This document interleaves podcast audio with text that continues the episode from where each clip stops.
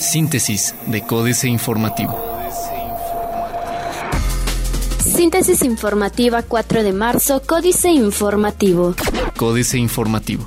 Estehuac estallará huelga este viernes a las 12. Con 533 votos a favor y 184 en contra, la Asamblea del Sindicato de Trabajadores y Empleados de la Universidad Autónoma de Querétaro votó a favor del estallamiento a huelga previsto para el día viernes 4 de marzo a las 12 del día. Tras una asamblea con duración de alrededor de 4 horas y un quórum de 788 asistentes, el Estehuac, encabezado por Laura Leiva Saavedra, determinó irse a huelga por las violaciones al contrato colectivo realizadas por parte de la autoridad universitaria.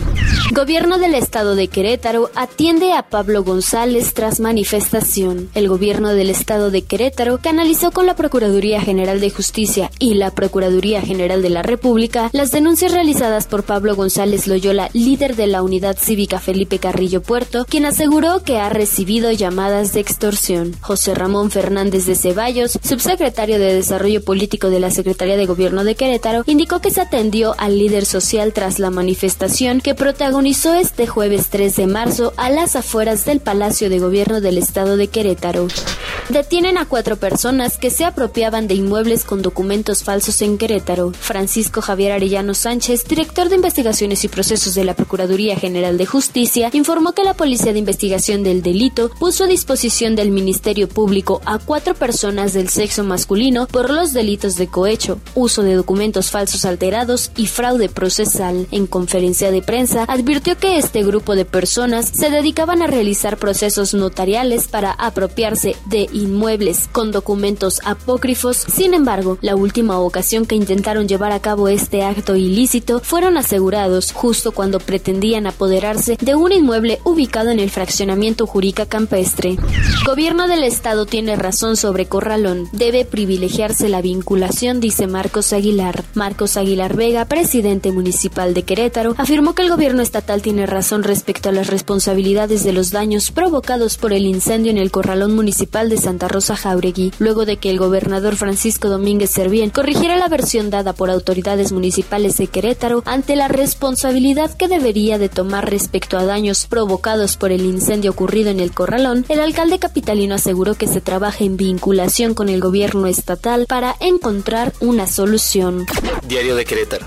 Inversión federal por 11 mil millones de pesos en sector económico y financiero. Inicia Marcos obras para la quinta estación de bomberos. Cuarto de guerra impunidad. Vaya problemón heredó León Enrique Bolaño Mendoza en el muy sufrido municipio de Cadereyta. Dice el alcalde que la cuenta donde se deposita el dinero estatal de las becas se encuentra embargada por exfuncionarios que mantienen litigios contra el ayuntamiento. O sea que al priista Rodrigo Mejía y compañía no les bastó dejar en bancarrota las arcas, sino que ahora también van contra el fondo de becas. Crecería 13% el clúster de tecnologías de la información. Plaza de Armas. Habrá huelga. Logra el Marqués 300 millones de dólares para las industrias locales. Quiere Pancho adelantar alerta de género, dice Instituto Queretano de las Mujeres. El corregidor. Firma Universidad Nacional Autónoma de México convenio con universidades queretanas. Niega dirigente de este UAC que solicitó su reinstalación. Llega Prospera a la capital. Se ampliarán sitios de publicidad con espectaculares. Noticias. 11 mil millones de pesos para economía local. Busca Intexoft vinculación para el desarrollo de productos de exportación. Gran inversión para el campo y ecología. Reforma crece dependencia de gasolinas de Estados Unidos, diferir la modernización de las refinerías como resultado del recorte presupuestal a petróleos mexicanos aumentará la dependencia de gasolinas de Estados Unidos según expertos. Esto porque la demanda de gasolinas y diésel seguirá creciendo a una tasa anual del 3%, pero la oferta interna no aumentará.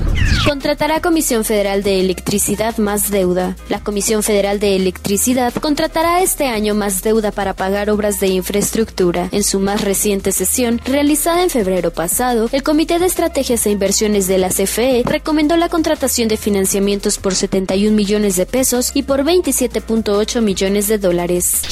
Demandan maestros modificar evaluación.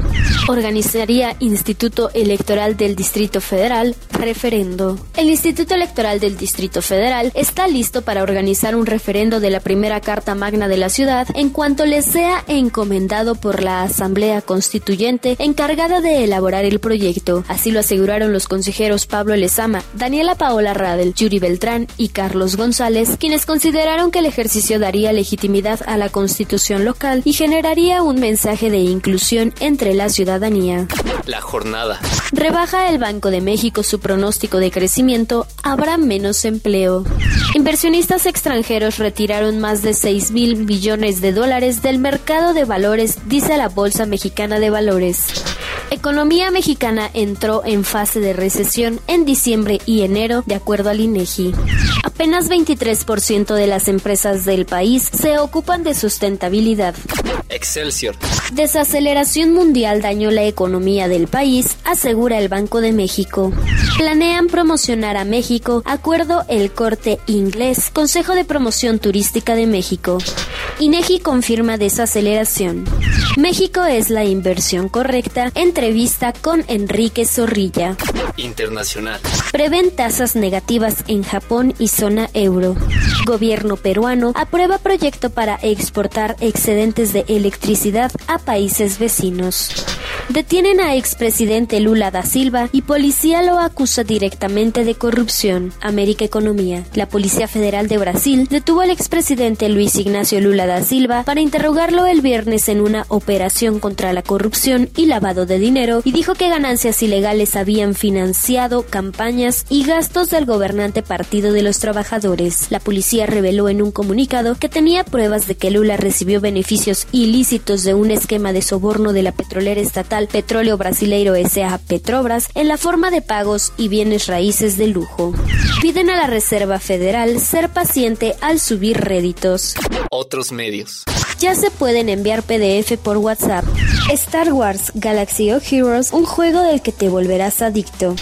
Usan emojis para estafar por mensajes de WhatsApp. Excelsior, el laboratorio de investigaciones de ESET Latinoamérica, detectó una nueva forma de estafa mediante mensajes de WhatsApp, misma que apunta a usuarios que utilizan emojis y se propaga vía mensaje, provocando acciones maliciosas en el enlace que contienen los mismos. En un comunicado, ESET indicó que la utilización de los emojis resulta viable para producir engaños a usuarios de WhatsApp, ya que los ciberdelincuentes son conscientes de que a la mayoría les gusta tener una gran variedad de estas figuras y que con las actualizaciones se generaron nuevas versiones de emojis. 5 tendencias tecnológicas que debes tener en la mira este 2016. Financieras. Dinero. No prendieron las reformas. Enrique Galván Ochoa. El peso cayó por primera vez en la semana después de que el gobernador del Banco de México, Agustín Carstens, anunció que solo se tomarían medidas adicionales en política monetaria para reforzar el peso en casos excepcionales. Se refería a las ventas directas de dólares de gran cuantía. Los especuladores se sintieron decepcionados y le ganaron otro round.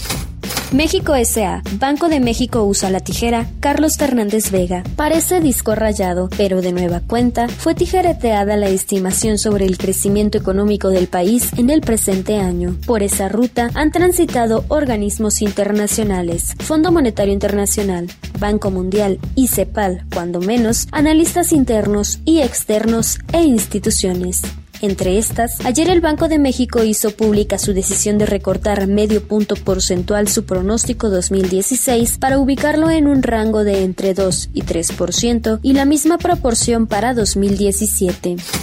Capitanes. Rodrigo Chávez. El capitán de Antime Fitness en México representa una firma con más de 3.000 gimnasios en el mundo y 39 en el país. Con su concepto de 24 horas, quiere rebasar a los grandes y llegar a 60 gimnasios este año con un esquema de franquicias. Este año estima una inversión de 100 millones de pesos.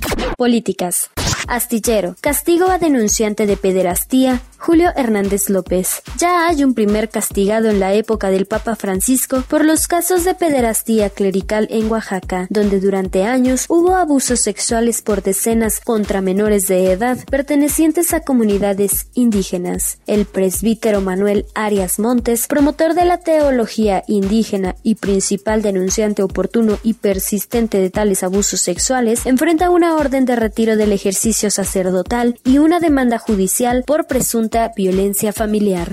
Me quieren borrar, jaque mate, Sergio Sarmiento. Nos bombardean, nos abruman, nos mienten, se burlan de nosotros, se meten en nuestra vida a través de los tiempos de propaganda que se dieron a sí mismos con la reforma electoral de 2007. Andrés Manuel López Obrador nos dice, me quieren borrar, no quieren que se escuche mi voz ni que aparezca en televisión. No sé si alguien ha tratado de borrarlo, pero el tabasqueño es el aspirante presidencial más visto y escuchado en los medios. El informe y la respuesta, Carmen Aristegui. Después del duro informe dado a conocer antier por la Comisión Interamericana de Derechos Humanos, se esperaría una respuesta oficial a la altura de lo que ahí se muestra y de la gravedad de los hechos que han colocado a México en situación crítica, en lugar de una respuesta seria en donde se reconozcan los problemas, se enlisten las directrices de lo que se ha hecho y de lo que se piensa hacer ante tan difícil problemática, el gobierno mexicano decidió optar por la postura más ridícula y vergonzosa, la de un avestruz con la cabeza metida de un hoyo. Aquiescencia. Juan Villoro. La economía informal ha creado oficios difíciles de clasificar. Uno de ellos es el de vendedor de películas pirata y crítico de cine. Conocí ese trabajo dual en un sitio importante, una cantina de Tuxtla Gutiérrez. Disfrutábamos de la primera botana bajo la sombra de una palapa cuando un hombre se presentó con dos mochilas. ¿Porno o mente? Así dividió los afanes de la carne y el espíritu. Antes de que respondiéramos, vio nuestras barbas, abrió la mochila de la mente y mostró obras de culto difíciles de hallar en Internet. Síntesis de Códice Informativo.